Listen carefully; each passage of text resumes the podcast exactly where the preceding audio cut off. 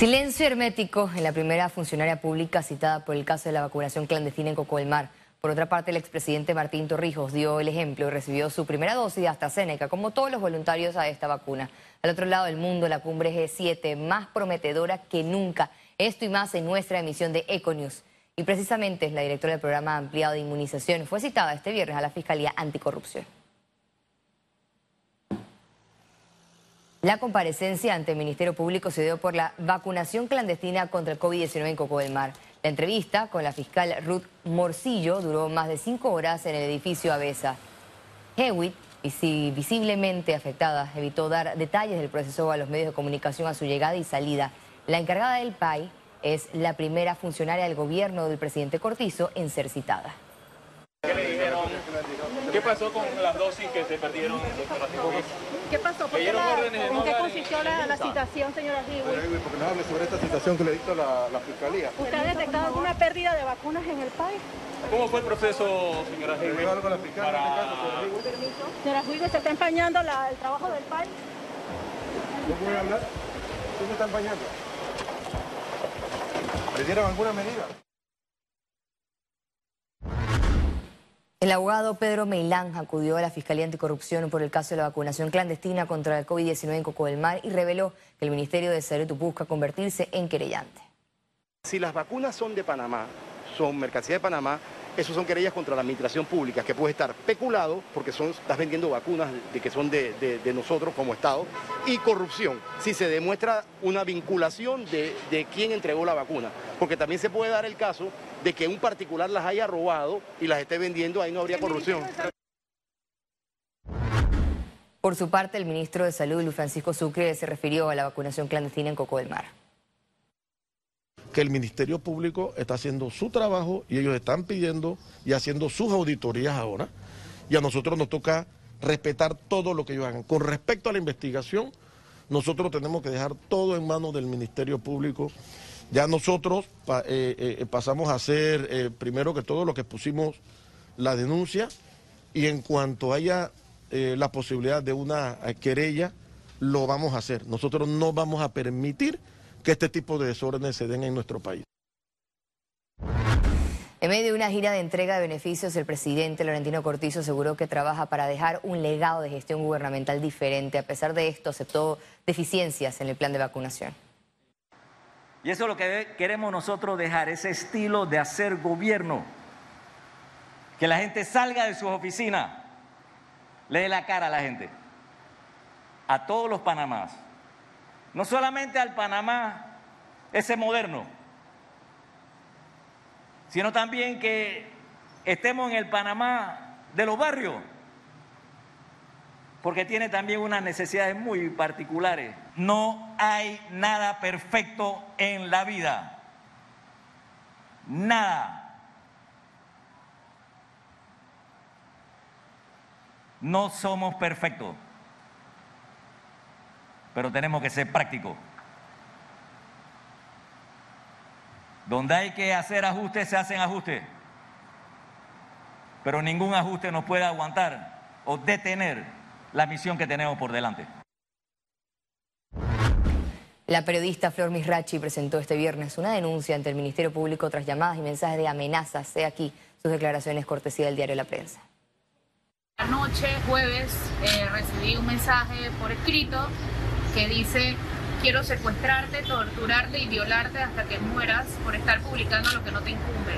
Con mucha atención, pertenecemos a las bandas Calor Calor y tengo todos tus movimientos ubicados, dónde vives, a qué hora sales y entras a tu casa y toda tu familia, tu madre, hermanos y más. Tenemos personal en todas partes en Panamá, cada sector y cada barriada. Juega vivo, tenemos vigilada noche y día o Vengo a interponer la denuncia eh, por eso. El expresidente de la República, Martín Torrijos, confirmó en redes sociales que se vacunó este viernes con la dosis de AstraZeneca. Hoy pude recibir la vacuna del Rommel Fernández. Me sumo a los miles de panameños que agradecemos el esfuerzo y dedicación del equipo de profesionales de la salud, expresó el mandatario.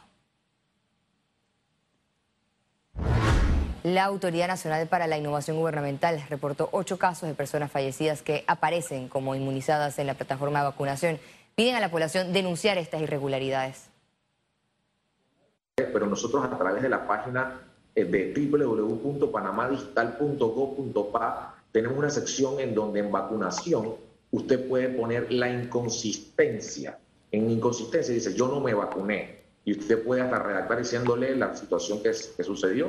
Y nosotros lo analizamos. Y por eso es que te comentaba que el vacunómetro analiza y, y tiene ese control de calidad antes de actualizar la información válida si ese número de cédula tenía algún reporte.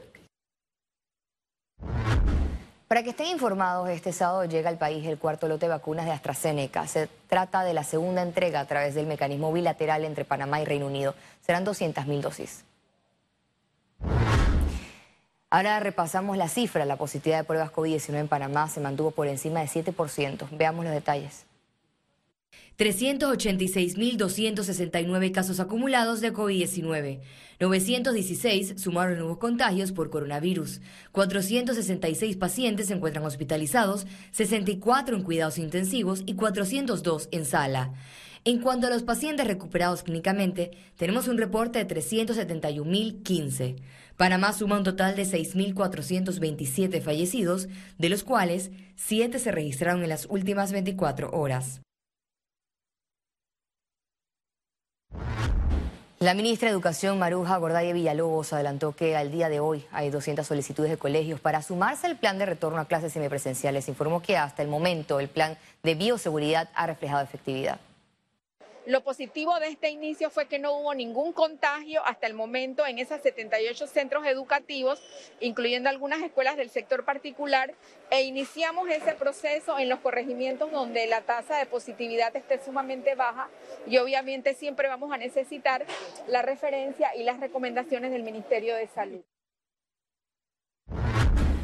Un nuevo escándalo por irregularidades salpica la Lotería Nacional.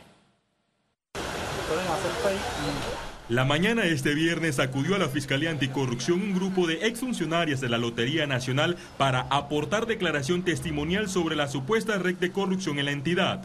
Nuestras representadas estaban siendo coaccionadas a fin de que se le inscribiera personas del partido Molirena. Si no se le inscribían esa cantidad de personas que ellos estaban pidiendo, estaban pidiendo una cuota de personas, entonces tenían que pagar una cuota monetaria. Esta cuota monetaria se hacía por vía transferencia o se hacía eh, de su salario quincenal. Estas tenían que pagar una cuota de 25, 50, 70 dólares, eran totalmente arbitrarias, era lo que la persona, el, cargo superior le pedía, ellas la tenían que pagar. Si no, entonces eh, se les obligaba y se les coaccionaba a que iban a ser despedidas. Los denunciantes presentaron los mensajes de textos y las cuentas bancarias que utilizaron altos funcionarios del gobierno que presionaron para buscar inscripciones en el partido Molirena. Todos los que no cumplían con la cuota debían realizar pagos de 10 hasta 70 dólares. En caso de negarse, eran destituidos. Como no daba las cuotas, me decía que tenía que dar la cuota, si no iba a mandar a otra persona que me destituían. Y por eso fui destituida. Me encuentro aquí con mi abogado para que haga los trámites correspondientes. ¿Para qué eran esas Para inscribir personas al partido Morirena. De la primera cuota no di nada de esa cuota, ni tampoco inscribir. ¿Ustedes elevaron esta queja a la dirección de la lotería y qué pasó? No, eh, la, la, presión venía por la directora. La directora nos mandaba que tenían que inscribir y si no inscribía nos mandaba a votar. ¿Y aquí mismo Sí, por eso que nos encontramos hoy aquí con nuestro abogado para que haga los trámites correspondientes. La destitución procedía porque yo no estaba produciendo para el partido. Mayra González, ¿quién es? Es la suplente del señor Francisco Pancho Alemán. En San Miguelito. En San Miguelito. Eh, no, no, ella no, ella es la suplente del señor Pancho Alemán. es la que manda. Es la que manda, ella la que manda a que nosotros, los empleados, eh, inscribamos personas en el partido Molirena. ¿A quién le depositaban ustedes A ella. Ella tenía una cuenta o por Yapi se le depositaba a ella ¿Usted llegó a depositar? No, yo no llegué a depositar. No, nunca, nunca. Y por eso fui destituida. La denuncia tiene poco avance en el Ministerio Público, donde aún no han asignado al fiscal que atenderá el caso. Félix Antonio Chávez, Econius. El diputado Javier Sucre señaló que está entre los aspirantes a la presidencia de la Asamblea Nacional. Estamos hoy día en diferentes reuniones eh, aterrizando con el tema de quiénes somos los que al final nos vamos a postular para el tema de la presidencia de la Asamblea por parte del Partido Revolucionario Democrático. Bueno, nosotros estamos conversando con los colegas y esa decisión la vamos a tomar de aquí al lunes ya. Toma un descanso y recarga energías. Aprovecha tarifas desde 99 dólares para dos personas y disfruta de una estadía libre de estrés en Sheraton Gran Panamá. Llámanos al 305-6560 o visítanos en nuestras redes. Presenta Economía. Los gremios piden al gobierno que asegure que la cesión del contrato a la generadora Gatún no aumentará la tarifa eléctrica en el país. Gabriel Carrizo El Ejecutivo informó que Engie Power cederá su contrato a Generadora Gatún, una nueva planta de generación a base de gas natural. Y aunque el objetivo es la disminución de la tarifa eléctrica en el país, los gremios temen que resulte lo contrario. Egesa explicó cómo lo lograrán. Cuando estas contrataciones se hacen así a largo plazo, eh, estos contratos por lo general tienen un precio fijo en el tiempo y tú, y tú los, los, los uh, sometes, o sea, te ganas esa licitación o haces ese contrato con esos precios actuales y los vas a mantener en el tiempo. A expertos les preocupa que la participación accionaria del Estado sea solo por conveniencia. Es, muy fácil, Ciara, que se diga que el Estado no va a poner plata. O sea, usted sabe lo que cuesta tener las garantías del Estado soberano de miles de millones de respaldo. O sea, el, Estado ahorita mismo sale a Nueva York y se trae unos bonos que puede pagar esa planta cash. Me explico, no necesita nadie. Entonces, lo que han hecho, a mi opinión, es, es usar el Estado nuestro panameño para poder financiar una planta Mientras que la Cámara de Comercio exige información sobre bajo qué términos se dio la sesión del contrato. Queremos que nos expliquen y queremos que nos presenten, estar seguros de que esta sesión tiene los beneficios socioeconómicos que requiere la ley y que el regulador certifique que los mismos se dan. Pero más aún nos preocupa que esta sesión del contrato pueda traer un incremento de la tarifa.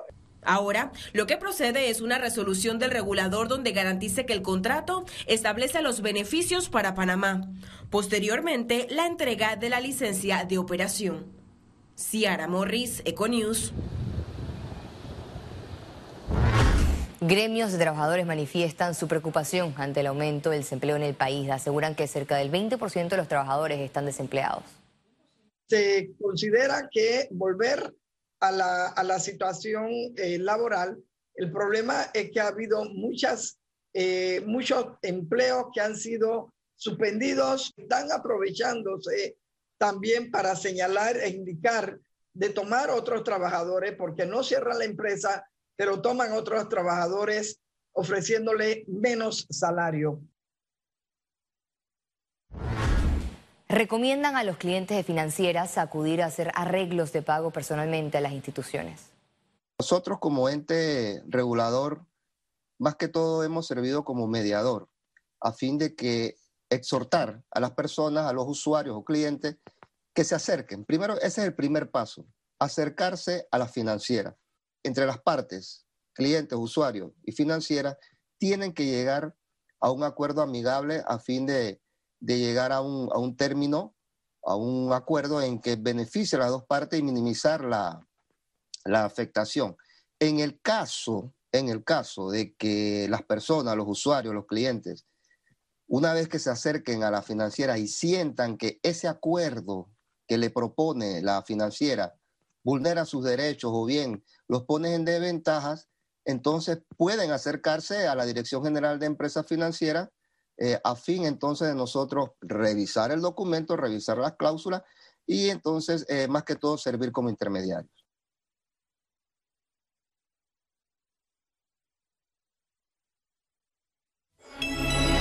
Economía fue presentado por... Toma un descanso y recarga energías. Aprovecha tarifas desde 99 dólares para dos personas y disfruta de una estadía libre de estrés en Sheraton Gran Panamá. Llámanos al 305-6560 o visítanos en nuestras redes.